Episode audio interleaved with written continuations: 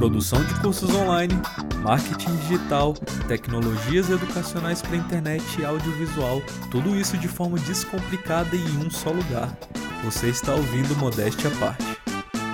E aí, Brasil, e aí, ouvintes, tudo bom? Como é que vocês estão? Eu sou o Claudio Modesto e você está escutando Modéstia à Parte, podcast onde eu te falo de educação na internet, produção de curso online, marketing digital. E aqui do meu lado eu tenho um convidado super especial. Ele é internacionalista formado pela UNB. Ele trabalha em uma empresa multinacional, multinacional gigantesca e secreta. Eu não posso falar o nome dela aqui. Mas é Top isso. Mas também, novamente, acima de tudo, ele é um dos meus melhores amigos, senhoras e senhores, com vocês, Lorenzo Rebelo. Prazer. Valeu, e aí, pessoal. cara, beleza? Tudo bom? Eu te chamei aqui pra gente falar um pouco sobre empreendedorismo, né? Sobre essa vontade de criar um negócio, seja na internet, seja fora. E eu pensei justamente em você porque você tem uma certa história com isso. Nós né? temos, né, Cláudio? É, né? Nós temos. Você tem uma grande história no mundo dos negócios, né? E... Não é tão grande assim, não. Não, é grande sim, cara. É, se vocês pensam que a minha rotina é maluca, às vezes o pessoal fica vendo lá no, no Instagram, né? É todo dia eu tô fazendo puxadíssimo. coisa. O dia to- dele to- é cada... Todo dia eu tô fazendo coisa. Não, eu vou lá. Vou lá gravar no estúdio. Tô montando uma mesa no estúdio. Tô fazendo sei lá o quê. Tô fazendo a Tá vinheta. o Cláudio com o martelo quebrando as paredes É, aqui no estúdio. Mas isso é porque vocês não conhecem a rotina do Lorenzo. Que é tipo Não é tudo assim, isso, não. É tipo assim. Estou indo pro Panamá. Estou indo para a China. Estou pulando de paraquedas. Estou fazendo minha própria tatuagem, entendeu? É isso. Estou comprando um tênis na. Mas, enfim, eu tô Comprar aqui... tênis todo dia, né? É, eu, eu cheguei aqui plantão. falando já um monte de coisa. Ah, eu queria que você se apresentasse mais aqui pro pessoal. E é isso, cara. Pô, valeu o convite, cara. É, e assim, a- as rotinas de todos nós, mega corrida, mas a sua também é um, é um mundo de aventuras aí. de a sua tá à outro nível, velho. Pode ter uma história aí, tem que ter um documentário do Modéstia à Parte aí depois contando toda a trajetória. Mas então, pessoal, e o Cláudio, a gente se aproximou muito durante uma época que ambos tinham uma paixão por empreender. A gente entrou para uma associação de jovens que queriam empreender e, no caso, já estava um tempinho mais nela. E uma das coisas que mais me marcaram quando eu estava nessa associação foi que eu fui para a China representando a galera de lá como jovem embaixador e também representava uma comercial exportadora lá. Ou seja, a gente eh, mandava pés de frango para a China, era Aham. a missão, enviar pés de frango, alguns outros produtos correlatos. E, cara, foi uma loucura, assim. Eh, sendo muito franco, não teve tanto resultado que eu esperava essa empre- empreitada, mas eu aprendi pra caramba. Eh, pensa, saindo para um outro país, a gente teve que falar com pessoas de outra associação, da nossa associação parceira de Uhum. lá. E, tipo, era um terreno novo. Era tudo matagal, Sim, era tudo mato é, com caju, uhum. sabe? Assim, e pra tu ter ideia, é, um dos desafios que eu enfrentei foi que eu tive que ajudar a desfazer uma, uma desavença de 30 anos que tinha entre as duas instituições. Caraca. Porque, cara, 30 anos atrás, a gente. Tipo, eu não era nem nascido 30 anos atrás, sabe? E, e os, caras, e os caras tiveram uma briga porque um deles pagou uma missão internacional pros caras e eles não foram. Olha isso. Ah, que E, sacanagem. a- e aí, tipo, uma coisa de muito tempo atrás, eu acho que isso até é já a primeira lição, né? Às vezes, quando a gente, que eu tive, assim, quando a gente quer fazer algo novo, às vezes a gente lida com todo tipo de externalidade. Coisas que às vezes não tem nada a ver contigo, sabe? Assim, e você tem que ter um jogo de cintura pra mostrar que o que você tá fazendo é uma coisa legal. E, e eu vejo muito isso que vocês lidam com pessoas, né? Eu Uhum. imagino que seja também tem seus desafios Nossa, quando vocês lidam com, uhum. com uma variedade de pessoas com visões de mundos diferentes. Então, acho que isso é uma grande lição, assim, pra mim. Isso, pô, com certeza, velho. E você tá em um, em um espaço novo, né? Tipo, isso com certeza vai trazendo muitos desafios, né? No dia a dia do Super. empreendedor. Deixa eu só ajeitar um pouco o seu microfone Claro. aqui, velho. Ao vivo. Ao vivo, Aí. em cores. É isso, aham. Mas é, velho, tipo, um, do- um dos desafios de hoje foi tentar escrever a palavra empreendedorismo aqui no quadrinho. Impossível. Cara, é igual Arnold. Schwarzenegger. O- É tipo Marcha Xuxa. Mancha Xuxa. Marcha Xuxa. E aí, depois, agora que eu pensei, né, velho? A gente, mesmo a gente vai lidando com desafios, a gente sempre fica buscando soluções, né, de alguma forma. E agora que eu pensei em uma solução que era só pegar esse quadro e colocar ele de lado, Aham. que, ia caber tudo, entendeu? Mas enfim, tarde demais, já começamos a gravar. É Já aí. foi, já tá gravando, vai ficar assim. e quando e quando a gente tá ali no meio dos negócios, a gente já é isso, a gente vai com a cara e a coragem, a gente Aham. vai com o que tem. E é isso, tipo, quando você tava lá na China, Você, você chegou a estudar, né, numa faculdade lá também. Isso. Você chegou a aprender alguma coisa em relação. Você estava estudando business, né, Olá? Como é que era? eu, eu fiz. O meu foco era em negócios internacionais e relações internacionais, que era meu foco. Mas eu peguei várias matérias. Eu peguei uma de empreendedorismo, que eu achei muito legal. Uhum. Psicologia do consumidor, para entender um Que pouco. Foi bem massa, interessante, uhum. assim, para ter uma visão mais, mais ampla do consumidor. Uma que me marcou muito foi de escrita criativa, que surgiram uns vídeos icônicos aí para você, para os meninos A depois. Lost Media. As Lost Medias aí. Aham. E também, ma- mas eu via muita coisa de empreendedorismo e relações internacionais do leste asiático. E era interessante porque ajudava a entender o ser humano no local em que ele está inserido no mundo. Tipo, Uhum. vários aspectos da cosmovisão chinesa. Porque é muito fácil, eu acho, a gente olhar com a visão do ocidental. Cara, o brasileiro fala muito mal da China, essa é uma coisa que me incomoda. Não, o chinês. Tem muita gente que olha como se fosse uma coisa maligna. Uhum. cara, são só pessoas de outro país fazendo e vendendo suas coisas, sabe? Muitas vezes. Uhum. E, claro, né, não é também passando pano para problemas que algumas empresas às vezes têm, que a gente sabe, mas eu, eu acho que é importante a gente desmistificar a visão do outro, sabe? A- Entendi. as pessoas têm uma visão mística pré-consolidada, muitas vezes até americanizada, que a gente importa essas visões, Ah. sobre outras culturas. E é legal a gente ter a nossa própria visão. Então eu fui até o local deles, eu, eu vivi com eles, entender um pouco, entendi um pouco mais a cultura deles, isso me ajudou com os negócios. Porque eu não fiquei só, eu fiquei, não fiquei na China continental, eu fiquei em Macau. E aí foi muito legal poder entender a cultura macaense. Uhum. Que o povo de Macau, eles, ele- eles têm uma cultura que é muito misturada com a portuguesa e tem uma. Foi, foi lá na China que eu percebi a questão da língua como um conector de culturas. Uhum. Porque a gente, não, no- a gente no Brasil é muito isolado geograficamente, né? Sim. E, e eu sinto, eu senti muito isso lá, porque eles têm a ideia de lusofonia. Ou seja, pessoas que são conectadas pela língua entre si. E Aham. Então, a gente não tem tanto isso lá. Tinha institutos lusófonos de integração entre Brasil, Ah. Portugal, é, Macau, Angola e Cabo Verde. Então tinha um périplo lusófono de negócios. Eu pude ir numa incubadora de empresas lá que viam é, pessoas de países diferentes da lusofonia se integrarem. A gente não tem essa visão aqui no Brasil de lusofonia como um ambiente propício para negócios. Cara, que interessante, velho. Isso me faz pensar um pouco assim, o que que te levou para esse mundo, sabe? Porque, olha só, querendo ou não, a, a faculdade que você fez não tem muito a ver com negócios, né? Uhum. É, internacionalismo com... Você fez relações internacionais, né? Uhum. Na UNB, você se formou lá. E geralmente o, a carreira, o caminho de carreira, assim, de quem tá... Quem tá ne- nesse, nesse curso é se tornar embaixador, trabalhar ali no, no Itamaraty. Você chegou a trabalhar na- no Itamaraty também. Eu estagiei lá. É, mas o que, o que exatamente te enveredou para esse lado? Entendeu? O que dentro de você tava falando, não, Lorenzo, tipo, você precisa dessa formação, isso é importante, isso é algo que você gosta de estudar, você é muito bom nisso, mas a sua vocação aqui tá te chamando para esse outro lado. Tipo, o que, o que, que te levou, assim? Olha, o que me marcou muito foi um convite que eu recebi de um do pessoal da associação. É, eu entrei na associação, eles tiveram ia ter uma mentoria com um empresário aqui de Brasília bem, bem conhecido, que é o Paulo Otávio, da parte imobiliária. E eles, ele, ele deu esse, cedeu esse espaço na agenda dele pra gente poder ir lá é, trocar uma ideia e dar uma Nossa, mentoria pra uhum. galera e sortearam. E eu tive a sorte de ser sorteado, porque eu tava. Primeiro, isso até um pouco depois, né? O primeiro interesse foi que uma amiga minha era da associação falou: Lourenço, vem conhecer. Você faz réu, você que está no setor público, mas eu vejo uma vontade de empreendedor em você, então acho que você pode conhecer. Aí teve esse encontro, eu comecei a frequentar para conhecer mais sobre, e, e teve esse encontro. E, cara, me marcou muito. Foi, foi, um encontro, foi, um, foi um encontro que me- mudou muito minha cabeça, vários conselhos que eu pude receber nessa mentoria.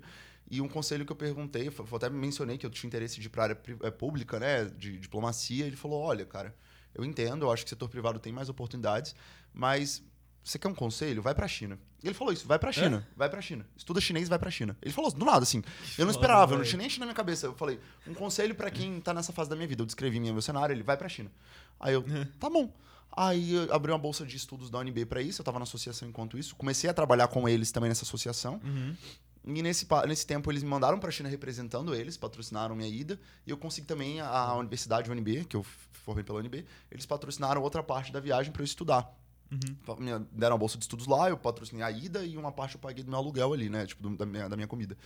É, e aí foi, eu fui lá e comecei a trabalhar e estudar, consegui misturar um pouco as duas coisas, deu pra casar. De noite, batia, batia às sete horas ali, eu sa... era seis horas, batia seis horas, eu jantava, botava o terninho, saía de terno do, do dormitório e ia trabalhar. Aí eu Sim. voltava, tipo, de madrugada, acordava às cinco da manhã Uhum. pra estudar e era corridão. Mas foi super legal, porque eu tinha que representar essa associação lá, que foi mais meu foco central, essa parte Aham. política. É, a gente até, para tentar fortalecer e, desenvolver um- uma relação lusófona né, com, com esses atores lá. E acabou também que eu fui representando essa, essa comercial exportadora na parte de pés de frango, para fomentar negócios também de um lado mais focado no lucro. Uhum. Foi interessante, assim, eu acho que comércio exterior é uma coisa. A gente não vê tanto na faculdade de relações internacionais, eu acho uma pena, mas tem muito potencial. Eu vejo que muita, muita gente que segue essa área, eles não. Cara, isso é até uma coisa que eu acho que a gente pode. Tipo, eu, eu- eu acho que é o, o foco aqui de hoje é, é a questão do empreendedorismo. Por que empreender em vez de ser um assalariado, sabe? É, é tudo uma questão de, de cosmovisão, que eu acho que é o mais importante de tudo. E. Visão de mundo. É, é, tipo, é uma visão de mundo, mas são, são to- não, não é só a visão de mundo, é, tipo, é- são todos os atributos que compõem como você enxerga a realidade, sabe? É tudo, é, tipo, é amplo, Uhum. assim. É a forma como você percebe cheiros, a forma como você vê as coisas, os seus valores, é tudo, tudo, tudo. É um conjunto de Uhum. tudo que compõe a sua visão de, de realidade, sabe? Tu imagina então que, tipo, existem pessoas que têm uma certa é, tendência a enveredar por esse caminho do empreendedorismo justamente por essas questões, assim. Tipo, a pessoa nasceu, ela tem uma visão de mundo, como você falou, ela tem um- talvez um, um temperamento ali que, que seja propício a isso, né? E também isso que você falou, tipo, na verdade, essas questões dos cheiros, assim, é, é você acha isso? Tipo, Cara, eu, não entendi, eu, não eu- entendi muito eu- bem essa parte. Não, claro, com certeza, te explicar um pouco melhor. É, é a forma como a gente percebe a realidade impacta em como a gente age sobre ela. E eu acho que é Uhum. interessante a questão do empreendedorismo, ele está relacionado a isso de que maneira? Eu comentei com uma colega de faculdade que eu queria muito abrir uma comercial exportadora na época. Uhum. E ela falou, me contrata. Tipo, em vez dela falar, vamos ser sócio, ou eu também quero abrir uma, ela, pessoas buscam empregos como assalariados. E, Ah, e muita gente busca empreender e, e criar o seu próprio negócio e, e dar a sua própria voz a uma coisa. Então, eu acho que é muito é legal. O legal do empreendedorismo é como a gente. Eu não estou dizendo que você tem uma visão de uma visão de realidade e você nunca mais vai mudar, não é nada disso Sim. uhum. mas que é a gente exercitar como a gente enxerga as coisas. Porque Uhum. quando você é empreendedor e é bem sucedido empreendendo isso, os lucros são muito maiores para aquilo também, sabe? Uhum. É, você colhe os frutos diretamente do seu trabalho. Se assalariado não é uma coisa ruim, hoje, inclusive, É. estamos aí. Eu, tô- trabalho para uma empresa contratado, porque meu, na minha jornada isso tem muito sentido agora. Eu trabalho na parte de logística reversa multinacional hoje, Uhum. que também é uma coisa que eu gosto muito, sustentabilidade, acho que me dá uma visão muito bacana do todo. Mas é a questão de, tipo, a gente não, não se contentar em seguir as regras que foram estipuladas pra gente. Uhum. Quando você empreende, eu acho que você quebra essa barreira. Empreender é você perceber que a realidade ao seu redor foi criada por pessoas não menos e não mais inteligentes que você. Sim. Mas como você, que você pode aceitar essa realidade. E quanto mais a gente envelhece, o mundo ele vem tolhindo mais a gente e, e diz: não, as coisas são assim. Aham. A realidade é quadrada. As paredes são pretas e brancas e você vai seguir e viver a vida daquele jeito. Uhum. E empreender, eu acho que você desafiar esse status quo. Sim. Não, eu tenho que chegar às 8 da manhã e eu tenho que sair 6 horas da tarde do trabalho com duas horas de almoço. Por que, Uhum. É. que eu não posso pegar hoje pra praia, voltar e trabalhar sem dormir 24 horas seguidas? Por que, que eu não posso começar a trabalhar às 7 da noite, acabar às 5 da manhã e no dia seguinte acordar 3 da tarde e trabalhar? Entende? Isso aqui. Uhum. É, Por que, que eu tenho que seguir um parâmetro do que é ditado de horário de trabalho ou do que é um trabalho correto é, no nível de rotina, sendo que cada pessoa funciona de uma maneira? Uhum. Eu acho que quando você trabalha com empreendedorismo, você começa a criar, não só rotina, né, mas você cria suas próprias verdades. Uhum. É, todo, muitas vezes alguém já está numa empresa e pensa, poxa, eu faria de outro jeito, eu conseguiria fazer melhor. Ou pô, eu gostaria é, de fazer da minha própria real. maneira. É. E a gente tem medo de se jogar. Uhum. Querendo ou não, o empreendedor é um inconform- inconformado né, com a realidade que, em vez de reclamar, decidiu agir, né? E é isso. É, eu quis abrir aqui o, o estúdio porque eu não queria trabalhar é, oito horas do meu dia, com duas horas de almoço, cinco dias por semana, né? Então eu abri meu próprio negócio e hoje em dia eu trabalho 24 horas por dia, É. sete dias por semana. É isso. E, mas eu prefiro, tipo, respirar 24 horas o meu negócio, entendeu? Do que, do que isso. É claro que, tipo, sempre vai depender das condições da pessoa que vai ter, né? Tipo, as, as condições que a pessoa vai ter para fazer isso ou não. Mas, é, realmente, assim, é, um- é um...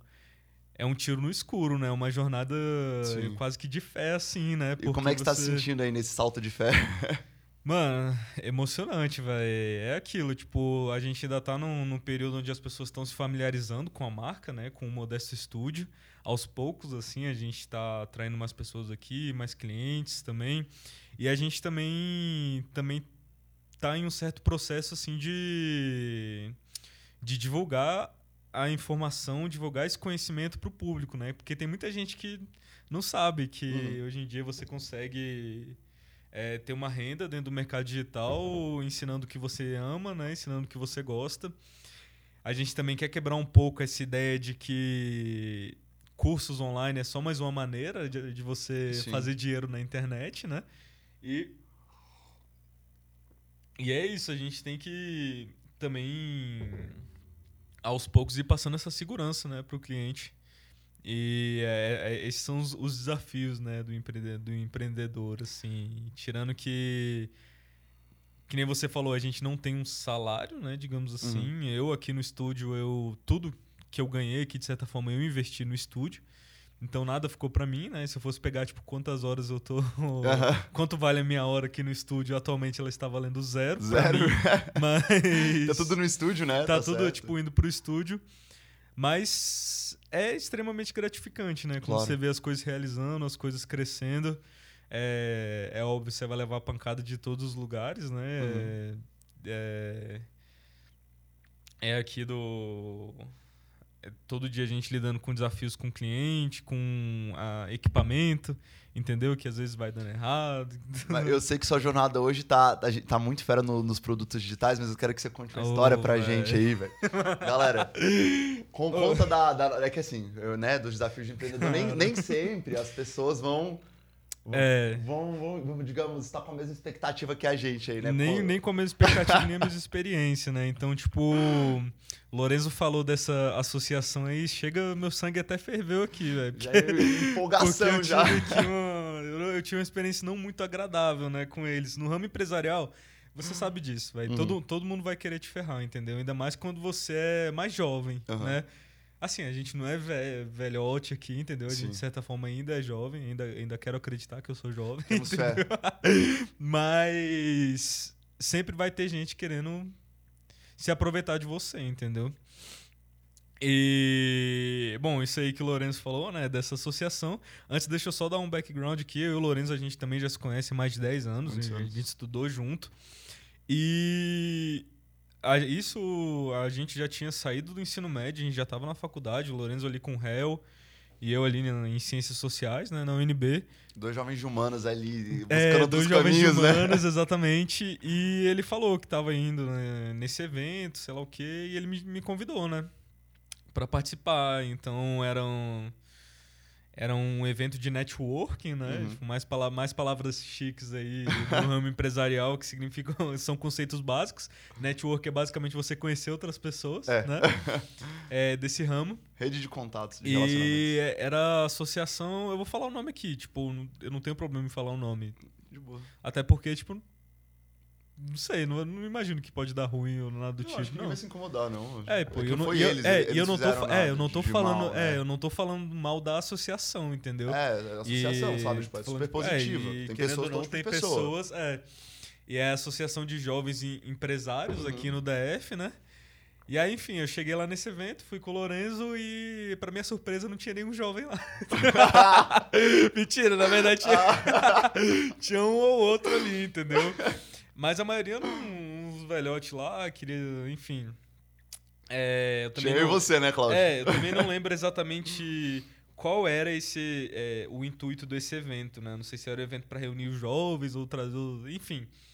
Tinha muita gente lá que já era, dava para ver que eram sêniors, né, tipo na, um na empresa, né? Na, no ramo empresarial. Enfim, teve uma palestra lá, foi, teve um PowerPoint lá, a galera passou um vídeo, etc. Uhum. Aí teve um, certos clichês, né, que a gente vê no, no mundo empresarial, no é. mundo empreendedor. É, mas, enfim. É, logo depois teve o um momento do networking, né? E nesse momento do networking, eu tava ainda muito com a ideia de abrir uma empresa em educação. Então, meu ah, ramo. Lembro, né? Era é, legal, é verdade. Exatamente. É verdade, não, não tinha nada a ver com gravação, estúdio nem nada, era uma empresa de educação, né? E o meu ramo era, era o ramo da educação. E eu queria, tipo, apresentar e conhecer mais pessoas assim, né?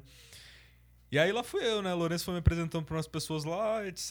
E aí um dos caras que trabalhava na AGE me apresentou para um cara lá, que era dono de uma faculdade. Não sei nem se ele era o dono da faculdade ou ele era dono da franquia da faculdade que tem aqui uhum. em Brasília, né? E aí eu comecei a falar para ele, né, que tipo, ah, eu, eu a gente foi conversando que eu tenho interesse em educação, que eu gosto de trabalhar com essas coisas, que eu também trabalho em marketing. Eu era diretor, né, na época lá da uhum. sócio de, de comunicação e negócios. Enfim, né? Aí ele falou: Não, cara, que top, sei lá o que, eu tenho uma oportunidade para você é, de planejamento de marketing, de. de. Cara, ele, ele foi usando umas palavras e isso foi enchendo meu olho, sacou? Tipo. E a oportunidade dentro da FAEL. Por, falei o nome do negócio. Enfim, é. Ah, foda-se. Era a faculdade, era a faculdade FAEL. Mandei. É, Vocês são os vacilão. Sim, era a faculdade FAEL, né? Bando Nem sei vacilão, se esse cara, cara tá lá ainda, né?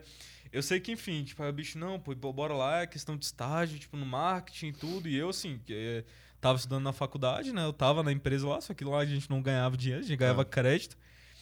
E eu queria, né, tipo, entrar para esse mundo e tal, conhecer mais. Eu estaria trabalhando com o que eu gosto, né, de uhum. fazer, uhum. que é o marketing, no ramo que eu gosto, né, educação. Eu falei, não, perfeito então, então bora lá pra reunião, sei lá o quê. Ele já uhum. marcou o dia. Aí ele falou, leva um amigo seu também. Eu falei, porra, vou levar, velho. Eu chamei o Ricardo, que ainda quero ele aqui no, no podcast ainda. E enfim, né, a gente foi.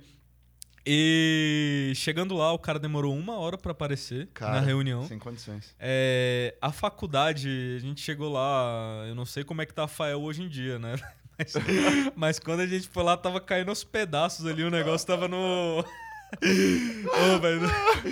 Tô vendo qual que será. A, a, era um armário com computador, né? É, não, era um negócio assim. Era no Conic, que se você é aqui de Brasília, tu sabe, é, esse prédio Conic é o prédio onde os. É, enfim, velho. Tem uma certa. onde tudo acontece, onde né? Onde tudo acontece, moleque. Onde os usuários de droga lá vão se encontrar, tá ligado? Enfim, tipo. Tem puteiro do lado da Igreja Universal, é, as coisas É uma malucas, loucura, véio. tá ligado? É, é tipo. É, é, tipo Sodoma, tá ligado? Da... É, é o caos, é o caos. É Sodoma e Gomorra ali. É o caos. mentira, não. Não é não. Então, velho, tipo, era lá no Conic, eu levei Mas tem umas festas né? boas lá, velho. Não sei, nunca fui. Eu, eu só fui lá pra conhecer a Fael, inclusive. Não, mas, ó, não, mas tem esse ponto, mas teve festa boa. Eu e o Daniel, tem? a gente foi numa festa Daniel, já O Daniel tá aqui atrás da câmera. Atrás da câmera. Foi muito legal. Nossa, essa maneira alternativa. Ela só comigo nosso foi assaltado na porta da festa da saída, velho. Pra vocês terem uma ideia do, do local, Mano, entendeu? Foi, foi bizarro, porque, tipo, é, não, foi, foi loucura. Assim, a gente tava sa... na porta, sempre de Uber, tava de boa. Aí a gente deixou os moleques, quando vê, manda o primo dele chorando assim, mano, o moleque quase foi assaltado. O bicho reagiu, ele tomou a faca do bicho e botou de volta assim, e o cara saiu correndo, saca? Não, não acertou o cara. O bicho tirou a faca do ele bandido. Ele desarmou o bandido, velho. Bêbado. Instinto. O bicho tirou a faca do bandido assim, Pô, pá, moleque, o bicho é o Jason Statham. É o Jason Statham.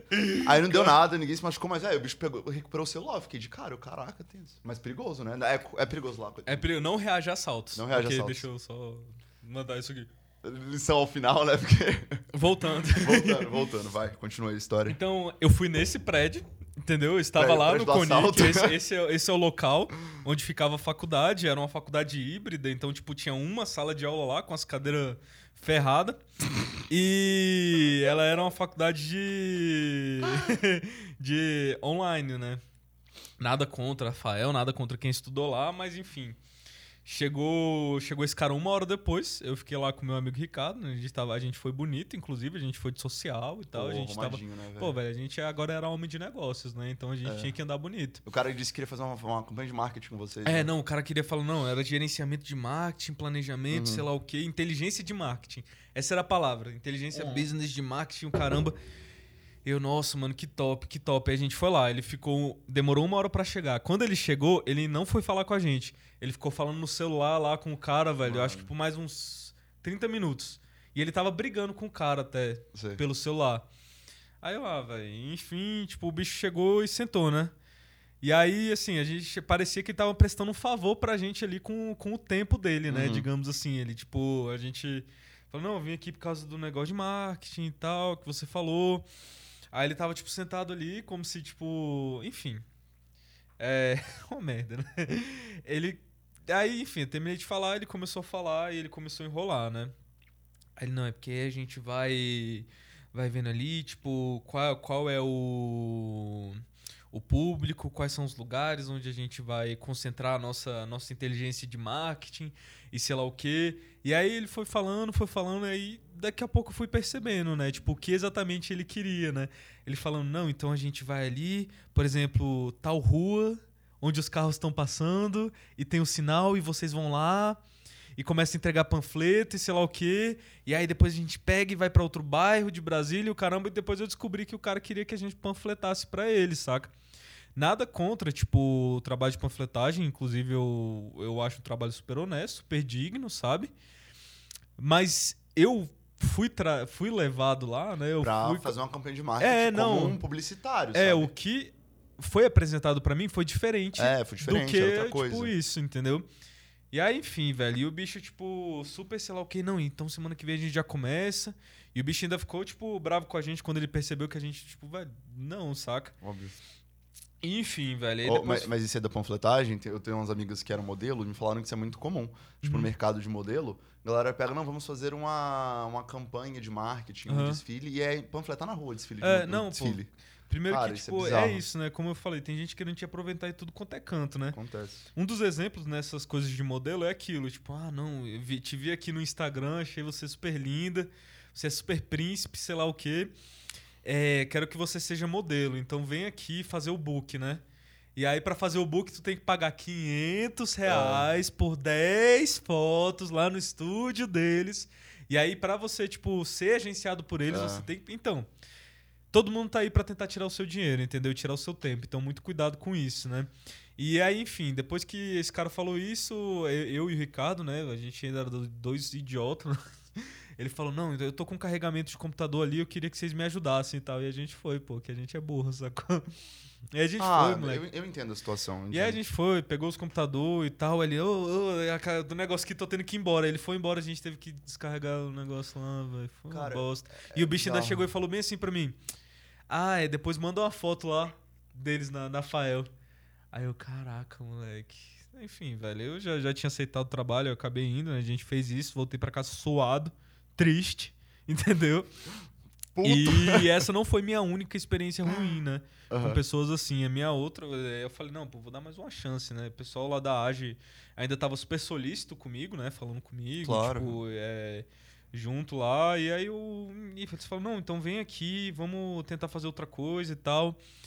E aí eu fui lá, né? E aí tinha um cara lá que ele. é, eles iam fazer um evento, né? Uhum. Na verdade, não era nem a AGE que ia fazer o evento, o cara ia fazer o evento pra empresa dele. Novamente, ele não era jovem.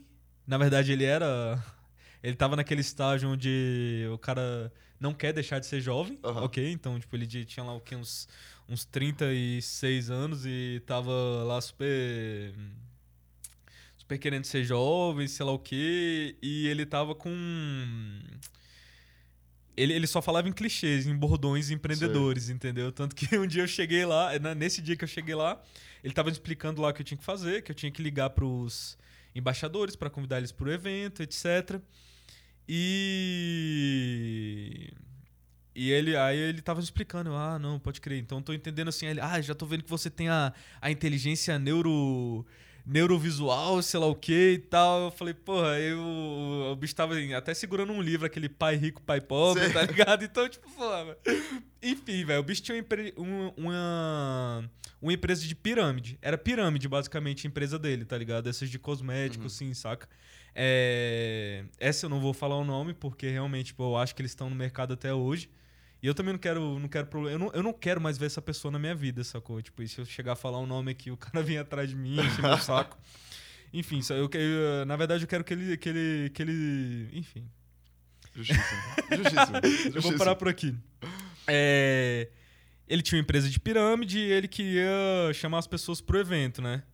É, quando o pessoal não quer falar que é pirâmide, eles falam que é o marketing multinível, né? É verdade. E aí, enfim. Eu tomo nesse vídeo que a gente tá falando sobre empreendedorismo, mas a gente tá, tipo, descascando É, não, é, mas isso é, é importante, velho. Isso, Isso é, é tipo, importante. Porque tá ligado ah, os contos de fada lá, antigamente eles eram histórias pra advertir as crianças de coisas pra não fazer, entendeu? Então, tipo, por exemplo, aqui é importante você saber quem se deu mal, as coisas que deram errado, para isso não acontecer com você também. Antigamente você tinha conto de fada, hoje você tem um Modesto Studios. Hoje você tem uma, hoje você tem algo Modéstia real, à parte. é verdade. Os nossos pô. heróis, o nosso herói aqui do século XXI. Ô, velho, quem me dera, mano. Mas é, velho. É, ou é isso, né? Ou tu morre como herói ou vive o suficiente Pra pra, se tornar um vilão. né, Aí daqui dois anos o Cláudio. Você quer vir pra minha empresa de marketing, Marketing multinível? multinível vai ser exatamente isso. Vem fazer uma campanha de marketing aqui pra mim no meu Jamais, estúdio no jamais. Conic. É, velho, jamais. O bom é isso que é, quando a gente Imagina. tem essas, essas, coisas, essas experiências negativas, a gente dá mais valor pra quem tá querendo Sim. começar também, né? E a gente, assim, tipo, a gente fica sentido, né, com essas coisas. Então a gente não quer fazer isso com as pessoas também, entendeu? Exato. Enfim, velho, aí o cara queria que eu ligasse pros embaixadores, só que ele queria que eu usasse os créditos do meu celular. Entendi. Entendeu? E eu era idiota, velho. E eu fiz, entendeu? Aí Eu liguei lá e tal, sei lá o quê. Eu lembro que ele tinha um roteiro. Aí quando eu não segui o roteiro, o cara começava a me encarar assim, entendeu? Empresa de marketing multinível, lixosa. É... Enfim, pessoas assim, no mundo empresarial, no, no mundo do empreendedorismo, tá cheio, entendeu? Uhum. Tá cheio de gente assim que. Que acha que é super inteligente, que acha que tá, que tá abalando, que acha que tá sei lá o quê.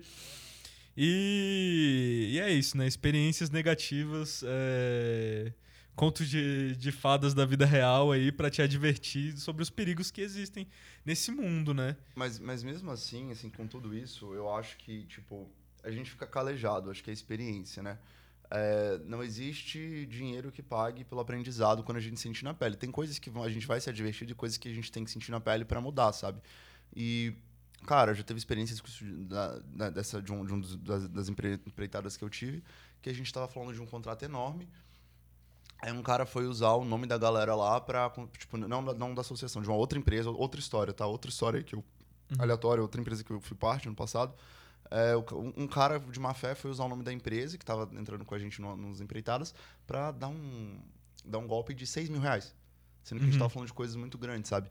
Então, cara, gente vai surgir de todo tipo tentando te prejudicar, mas a gente não pode deixar isso desabalar e saber lidar com os problemas como problemas a serem solucionados e esperados e não como uma coisa que vai te botar para baixo, né? A gente, é aquela coisa. Uhum. Quem ganha é quem, é quem aguenta apanhar mais. Então, É, exatamente. É aquilo, né? Não, não importa quantas vezes você Você cai, caia. é quantas vezes você levanta. você né? levanta. Pra usar um clichê empreendedor aí, né? né? Do Tipo, é- o Rock Balboa. É, mas é isso, tipo, você aos poucos você vai ganhando uma certa carcaça, entendeu? Você vai ganhando um certo radar pra Uhum. saber, tipo, quem tá Sim. ali, tipo, para se aproveitar, quem tá ali querendo as coisas, entendeu?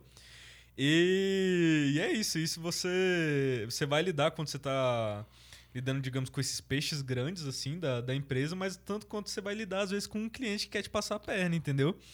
É, às vezes o cliente quer te colocar pra baixo, de certa forma, tipo. é, digamos assim, desrespeitar um pouco o seu trabalho. Eu não tô falando aqui, é claro, de, de o cara às vezes tentar negociar, tentar pedir um desconto, essas coisas acontecem, entendeu?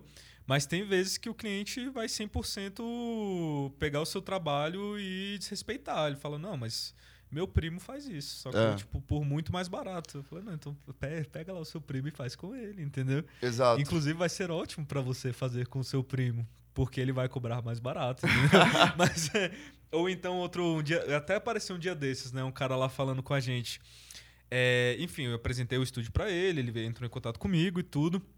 Falei aqui não, é que a gente faz a gravação, a gente faz o site, a gente faz vinheta, a gente faz identidade visual. Aí, bicho, não, pô, muito massa, velho. Mas a, a, a cereja do bolo mesmo é, é você saber rodar anúncios, tá ligado? Tipo, você saber o público ali, sei lá o que. Eu falei, cara. Tipo assim, isso a gente faz, entendeu? Só que isso não é a cereja do bolo. Aham. Isso é algo, na real, muito básico, entendeu? Que tipo, qualquer pessoa consegue fazer. E. Mas enfim, velho, pelo que eu vi, ele tava querendo ali, tipo, fazer uma. Uma jogada que é, tipo. Te colocar pra baixo pra ele depois dar o valor que ele quer, entendeu? Entendi. Tipo, você, ah, tá, hum, tá de boas.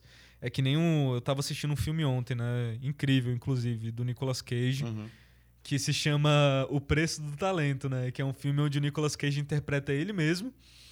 E ele conhece um cara que é super fã dele e tal.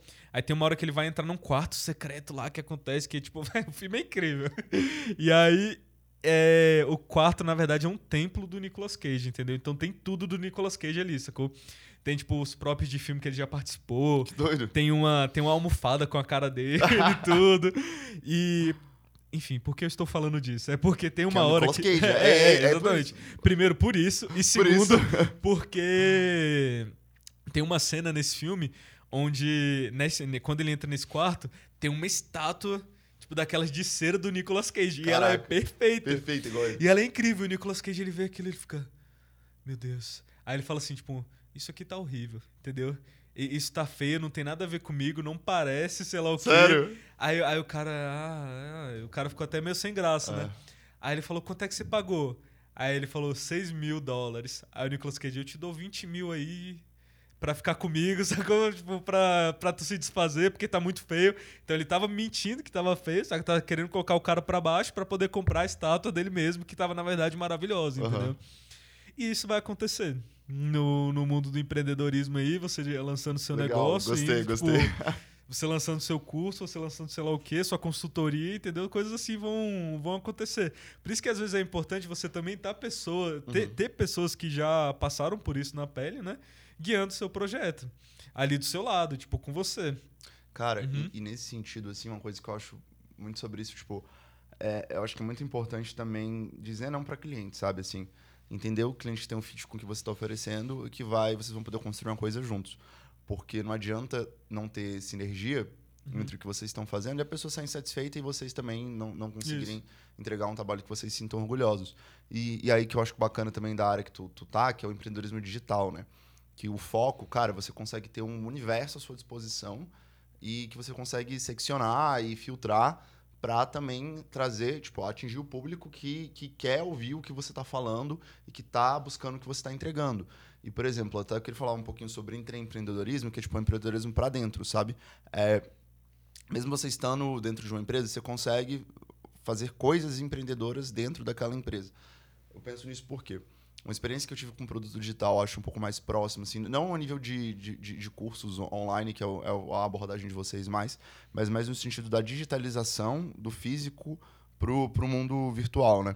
Uhum. Isso tem sido um ponto muito forte que a gente vem tocando, assim, na, Na empresa misteriosa, na misteriosa, qual você que eu trabalha. trabalho, que eu não posso falar, mas por- porque é muito importante a visão do longo prazo e a parte digital. São dois pontos muito importantes que a gente. Esse pilar digital é muito importante, porque quando a gente vai crescendo e tudo fica muito grande, a gente tem que ter uma eficiência para entregar para os nossos clientes o que eles querem, como eles querem, quando eles querem. E o mundo físico, ele apresenta limitações de tempo. Se a gente consegue digitalizar nossos produtos e otimizar a nossa malha e o que a gente entrega, isso é muito uma vantagem competitiva muito grande para todas as Uhum. empresas, principalmente empresas quando são muito grandes. Tudo quando você é aquela, aquela frase, tudo é para você ir rápido vá sozinho, para você ir longe vá junto.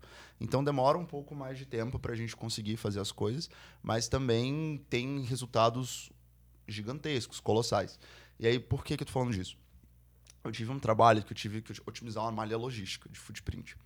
E aí, qual que, que a gente fez? Eu tive que fazer na mão o planejamento do Brasil de um certo produto Uhum. para o Brasil inteiro, para onde deveria ir esse produto. E aí, o que, que a gente fez? É um baita foi um baita trabalheira fazer na mão. Eu tive que, em cada unidade, entender as especificidades de cada operação para poder otimizar isso, que não era só do, do transporte, tinha infraestrutura física e tudo.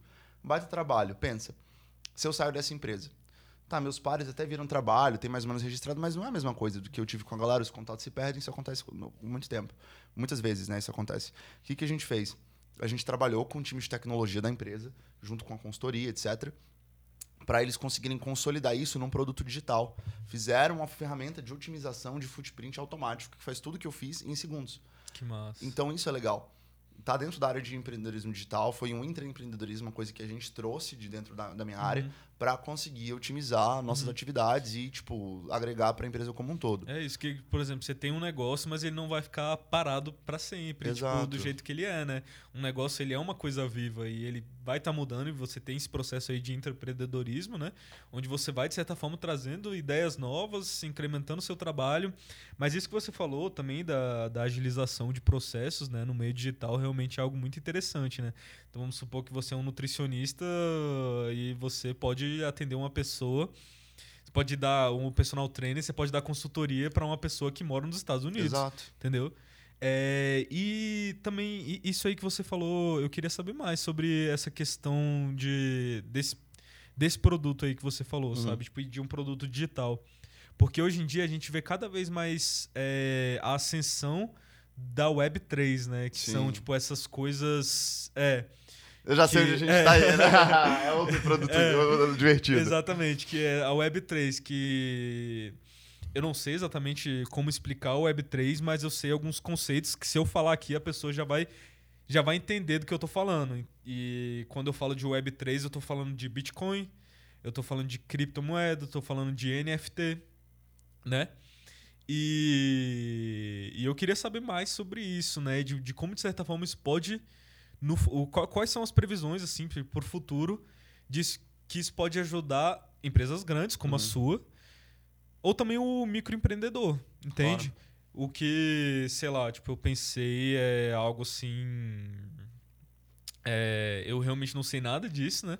Mas algum jeito de você conseguir integrar Bitcoin na, no, seu, no seu meio de cobrança, sabe? Então agora você aceita débito, crédito, Pix e Bitcoin e Ethereum, entendeu? Ou talvez você tenha um NFT próprio, sabe? Tipo, coisas Aham. assim, mas. Mas me- tenta elucidar um pouco assim pra mim e pros nossos ouvintes, por Claro. favor. Não, com certeza. Cara, essa questão do, da Web3 eu acho que é super importante, super relevante. Tá tendo um efeito gigantesco no mercado, ainda muito incipiente, mas é um mercado de 50 bilhões de dólares, o de NFT no caso, né? Que é o, Uhum. que é o que eu tenho visto mais recentemente. Porque ah, no- nos últimos tempos eu também tô fazendo um produto digital, é um NFT, um, trabalhando Uhum. com NFTs dentro dessa empresa. A gente tá surgindo com uma proposta para isso. E muita gente também, quando, quando escuta do NFT, já chega. fica meio. Já, já torce o nariz ali, né? É, galera tosse nariz NFT, É. tem CNTF. É, porque de essa- certa Esse forma. macaco de, que você tá desenhando aí do, dos É, board todo mundo só vê os É, board apes lá, né? Tudo apes, macaquinho. é. Porque a fama ficou ruim justamente por projetos ruins, né? É, Então, por exemplo, o Board Ape ali, onde pessoas perderam milhões de dinheiros, é, porque independente da moeda que você usou, né? Tipo, é, o Neymar ali comprou o macaquinho por 4 milhões e hoje em dia ele vale, ele vale 11 mil reais, entendeu? Mas é, não, NFT, NFT não se trata disso, né? não. É uma coisa diferente.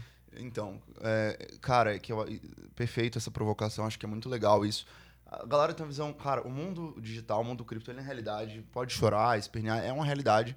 E é igual a galera que falava, o Daniel até deu esse exemplo ontem a gente conversando, né?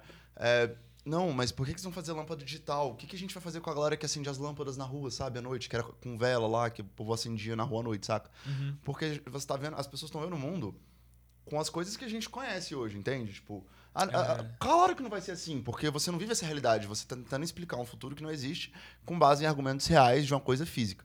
Então, assim, tem infinitos caminhos, mas indo um pouco para a história do NFT.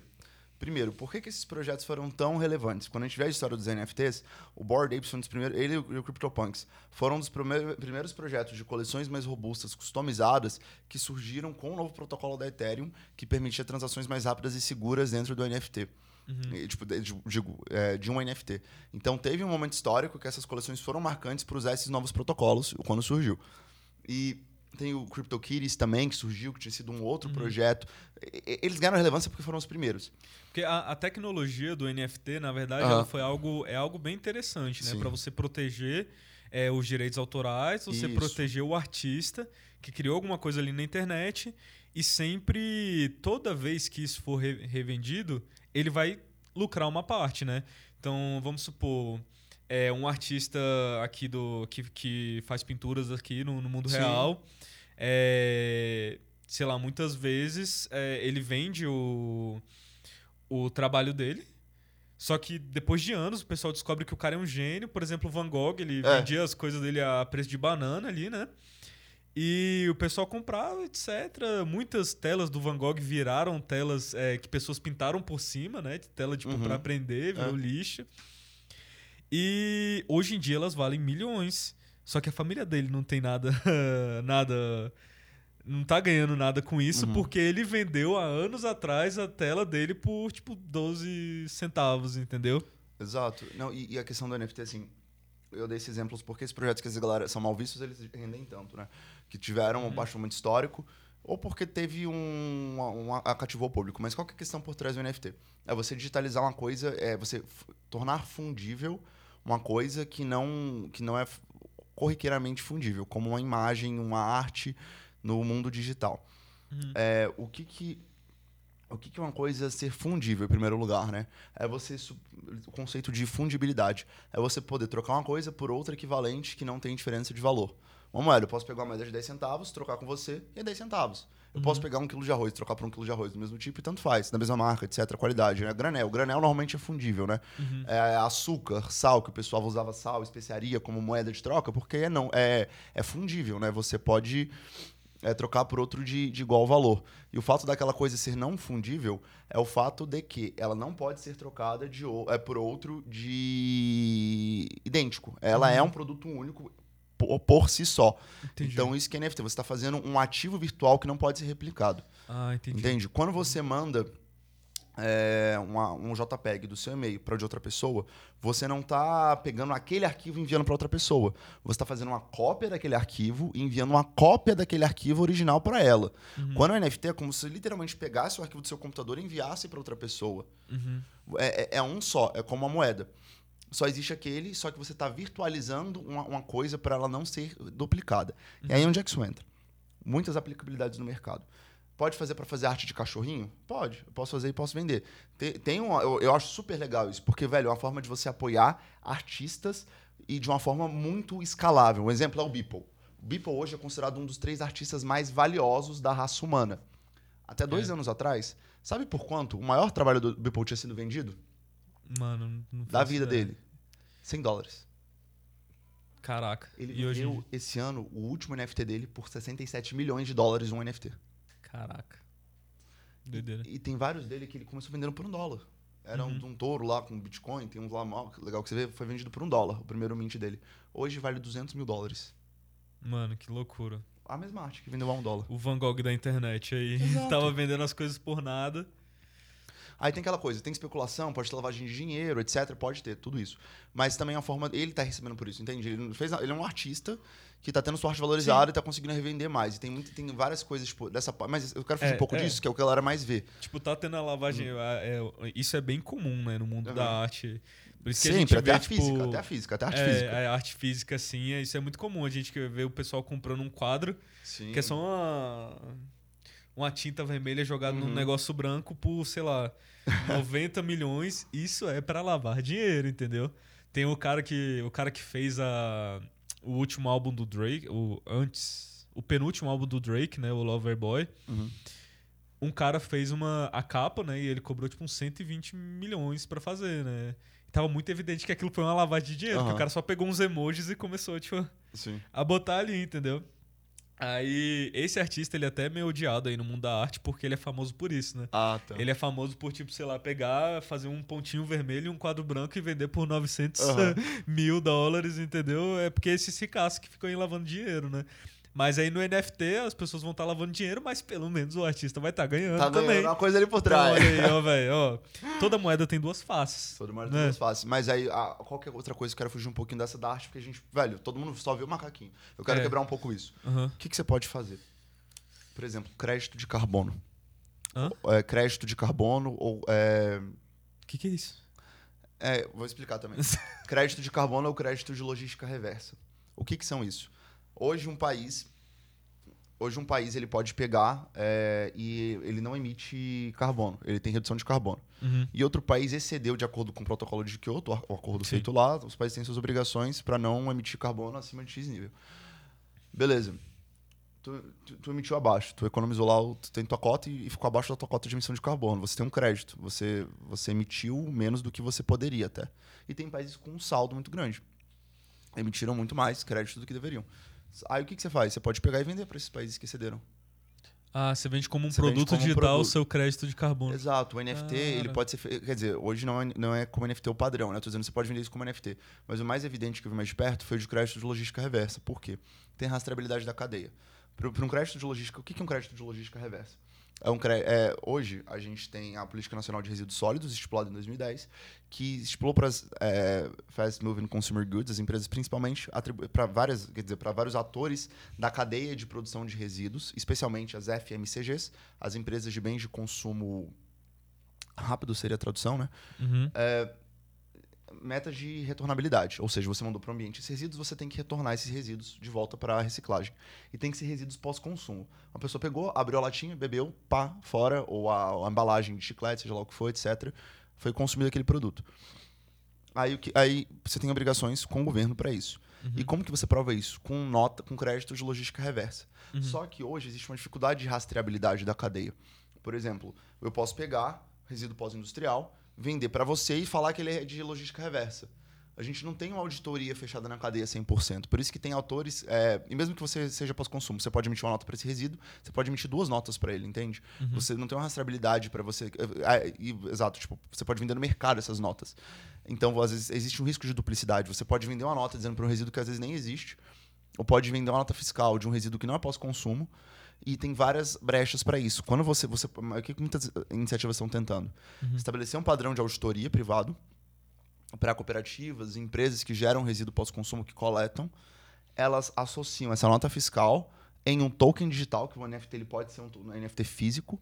Você uhum. valida o NFT digitalmente e você comercializa esse NFT atestando que é atribuído essa nota.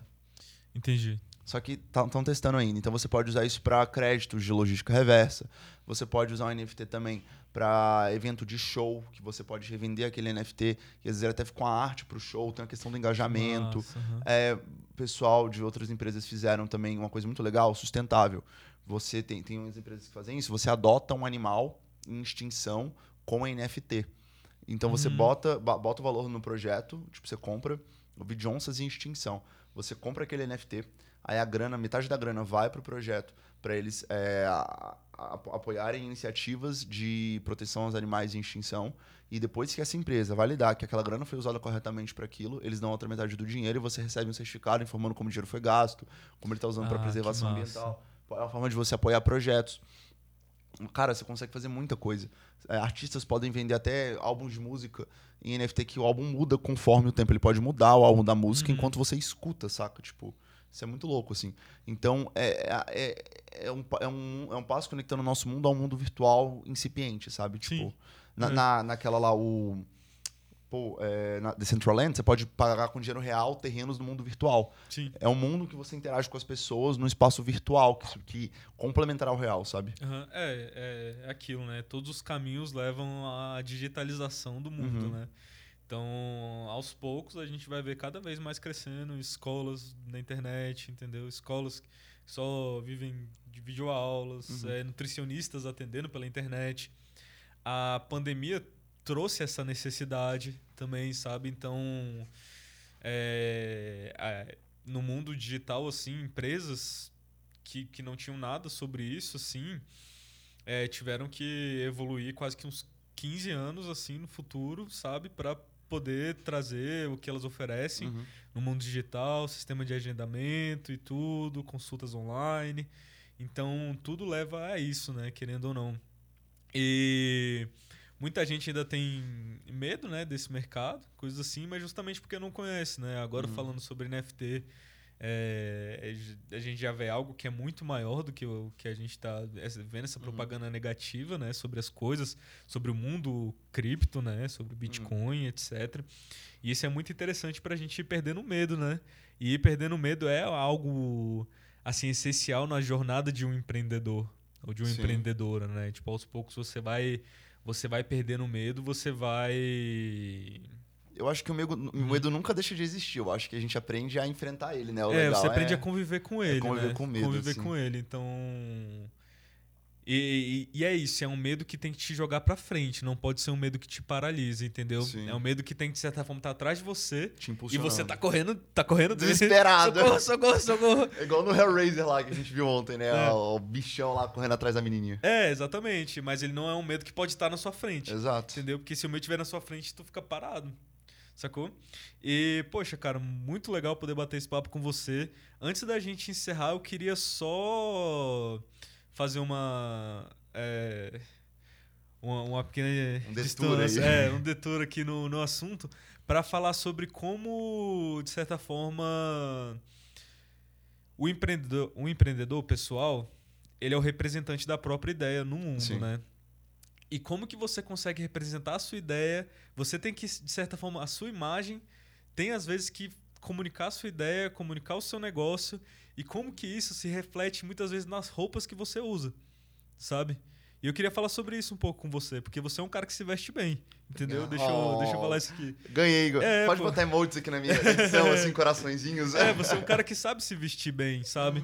E eu, e eu queria saber, tipo, o que você acha sobre isso? Por exemplo, eu lembro do meu primo falando isso, né? Ele fala, olha, tipo, eu hoje em dia, é, meu primo Maicon, né? Também conhecido como Maicon, ele... ele fala, né? Ele um dia falou para mim, isso já faz muito tempo, né? Que hoje em dia ele, quando ele sai para trabalhar, ele, ele é um cara que trabalha com vendas em uma, uhum. em uma rede gigantesca de, de, de, farmácia e tudo. E ele sai ali, pro, vai vendendo para os hospitais, etc. Ele tem que estar muito em contato com, com esse público, né? E ele, quando ele sai de casa, ele fala: olha, tipo, aqui eu já não tô mais representando o Michael, eu tô representando Sim. a farmacotécnica, ou não sei, não lembro exatamente qual é a empresa que ele trabalha, né? E como que você enxerga isso, sabe? Como que você, de certa forma, tipo, representa é, a sua ideia, o seu negócio, tipo, o seu trabalho de uma forma imagética, assim, sabe? Porque muita gente também fala aquilo, né? Você tem que se vestir de acordo com o trabalho que você quer, uhum. né? às vezes não o trabalho que você tem, entendeu? Tipo, e o empreendedor, ele querendo ou não, as pessoas vão olhar para você e vão acreditar ou não na sua ideia e vão usar tudo contra isso, entendeu? E uma dessas Cara, coisas é a sua vestimenta. Com certeza, tipo, com certeza. Eu acho muito. Eu achei, adorei essa pergunta, não, não esperava ela vindo, achei legal. Surpresa, é surpresa. Cara, para mim, é, deixando muito claro, tá? A gente não é uma coisa de. É que muita gente é, tem uma visão, às vezes, um pouco mais conservadora em relação a vestimentas e acha, não, é superficial, eu tô. Eu tô. É futilidade, isso não é importante, importante uhum. substância. N não é no sentido de você querer aparecer algo para alguém que você. Não é questão de ostentar, deixando isso muito claro, Sim, tá? Uhum. Não é questão de valores ou de ostentar coisas caras, é no sentido de você. É bem o que você falou, se vista para o trabalho que você quer. Uhum eu ia adorar me vestir como astronauta. Isso é um ponto interessante. eu vou pro escritório de astronauta. Hoje em dia, dependendo da, das marcas que você tá comprando, você pode, né? Se você comprar o, né? Se você comprar o, o, novo óculos da Easy lá, que é o... né? O novo da Easy. É, nossa, é... aquele óculos. Sim. Mas então, cara, tipo, quando eu, eu, eu, tinha muito mais isso quando eu tava na, numa, num trabalho mais formal. É que a minha empresa é bem informal. Eu ainda muito, uso muito disso, mas eu, eu vi isso ainda mais latente quando era uma empresa um pouco mais formal. Eu sempre tinha que estar de terno, a gente usava teoria de cor para dependendo do que você quer. Eu, eu, tive uma aula de etiqueta e negociação com teoria de cor, dependendo do que você uhum. quiser, a imagem que você quiser passar, você usa.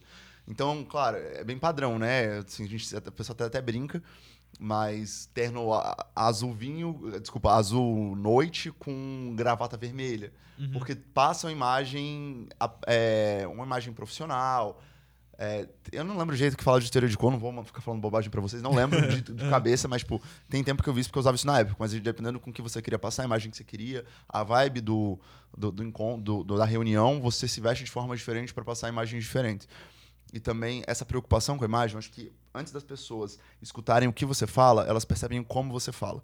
Então acho que até a Entendi. questão do Golden Circle, sabe? O como é muito mais importante às vezes do que você está falando. Uhum. Como você parece, é, parecer às vezes até mais importante do que ser, é o que você disse. Sim. É, se, se vestir para o trabalho que você quer ter. Então, é toda uma questão de autoconfiança. E eu, eu gosto de vestir bem pela, pela autoconfiança que isso me passa. Isso. Uhum. Me passa uma autoconfiança e eu estou pronto para aquilo. Eu tive uma apresentação no trabalho que foi mega importante para mim, para um projeto que eu queria. E, cara, eu fiquei a noite inteira anterior, eu já tinha estudado, eu sabia tudo. Eu fiquei me preocupando com a roupa que eu ia usar. Uhum. Então, eu botei, tipo, um, era mais informal, mas eu botei uma roupa mais elegante, que transparecia o que eu queria, uma imagem mais séria. Passava uma imagem poderosa, tipo, assim, mais elegante. Uhum. Mas também era descontraída. Legal. Então, todo mundo ficou interessado no que eu tava usando. E isso aí, tipo, te deixa mais confiante, né? Muito, uhum. muito mais confiante. E, e, assim, por exemplo, eu ia falar sobre. Eu fiz um projeto que tinha a ver com sustentabilidade e outras coisas, né? E aí eu boto, cara, eu peguei um tênis reciclado de lixo, tipo, isso fez parte da minha narrativa, sabe? Que massa. Então eu acho que tudo. Pô, tô falando de sustentabilidade, peguei um tênis feito de lixo. E, e, tudo isso me ajudou, acho que é muito mais sobre autoconfiança. E são peripheral cues, né? São apelos, estímulos periféricos, é, assim. É como se fosse aquela mensagem passa. subliminar ali, né? É... Ficando ali, tipo... E claro, eu acho que as pessoas têm que estar confortáveis, né? Como elas se vestem também, mas, cara, é você passar uma imagem de que você se importa com o que você está fazendo e de que. Eu acho que acima de tudo é pra você, nem é pros outros. É, Estou confiante. É muito mais para você. Você tem que estar confiante. Você veste uma coisa que te dá confiança, dá um boost, assim. Assim, modéstia à parte, modéstia à parte. Esse projeto que eu escrevi ficou em primeiro lugar é, é, na votação lá dos que estavam concorrendo. Isso. Então, cara, para mim, eu até brinquei, meu tênis dá sorte. Vou botar, galera, será que vai dar sorte? Deu, sabe? Porque uhum. eu tava confiante, não foi só o tênis. Então, acho que isso ajuda muito. Poxa, excelente, velho. É... Cara, perfeito isso aí que você falou, velho. Eu acho que o nosso papo conseguiu render bastante. Acho que muita informação muito valiosa para quem tá querendo entrar aí no mercado. E é isso, cara. Te agradeço por vir aqui, velho. Um prazer. Prazerzão, cara. velho. É, valeu demais, pessoal. Senhoras e senhores, esse foi Lourenço Rebelo, no Modéstia Parte, sobre empreendedorismo. E é isso. Muito obrigado a você que pegou um, um pedaço do seu dia aí, que dedicou um, um, tempo aí pra gente. Obrigado demais, demais mesmo. A gente está disponível no Spotify no YouTube.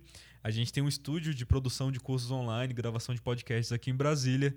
E se você tem interesse em conhecer mais do nosso trabalho, você pode acessar meu site, claudiomodesto.com.br. Você pode assistir a aula gratuita que eu disponibilizei, disponibilizei lá. São 50 minutos assim de pura informação sobre como você pode criar seu curso online do zero.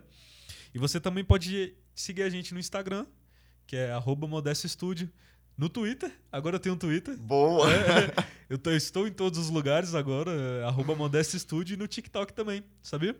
Oh, Acabei boa, de criar legal. o TikTok do estúdio e arroba Modesto Studio em todas as plataformas. É não dá mais pra fugir dos anúncios, né? Você abre o YouTube, Modéstia é. de todo lugar, galera. É, é, é o Július, né? Tipo, é onde você você está sonhando, eu vou estar lá. Eu vou entendeu? estar lá. Você está sonhando, eu vou estar lá. E é isso, pessoal. É um prazer né, poder passar esse conteúdo para vocês. Um abraço e até a próxima. Valeu!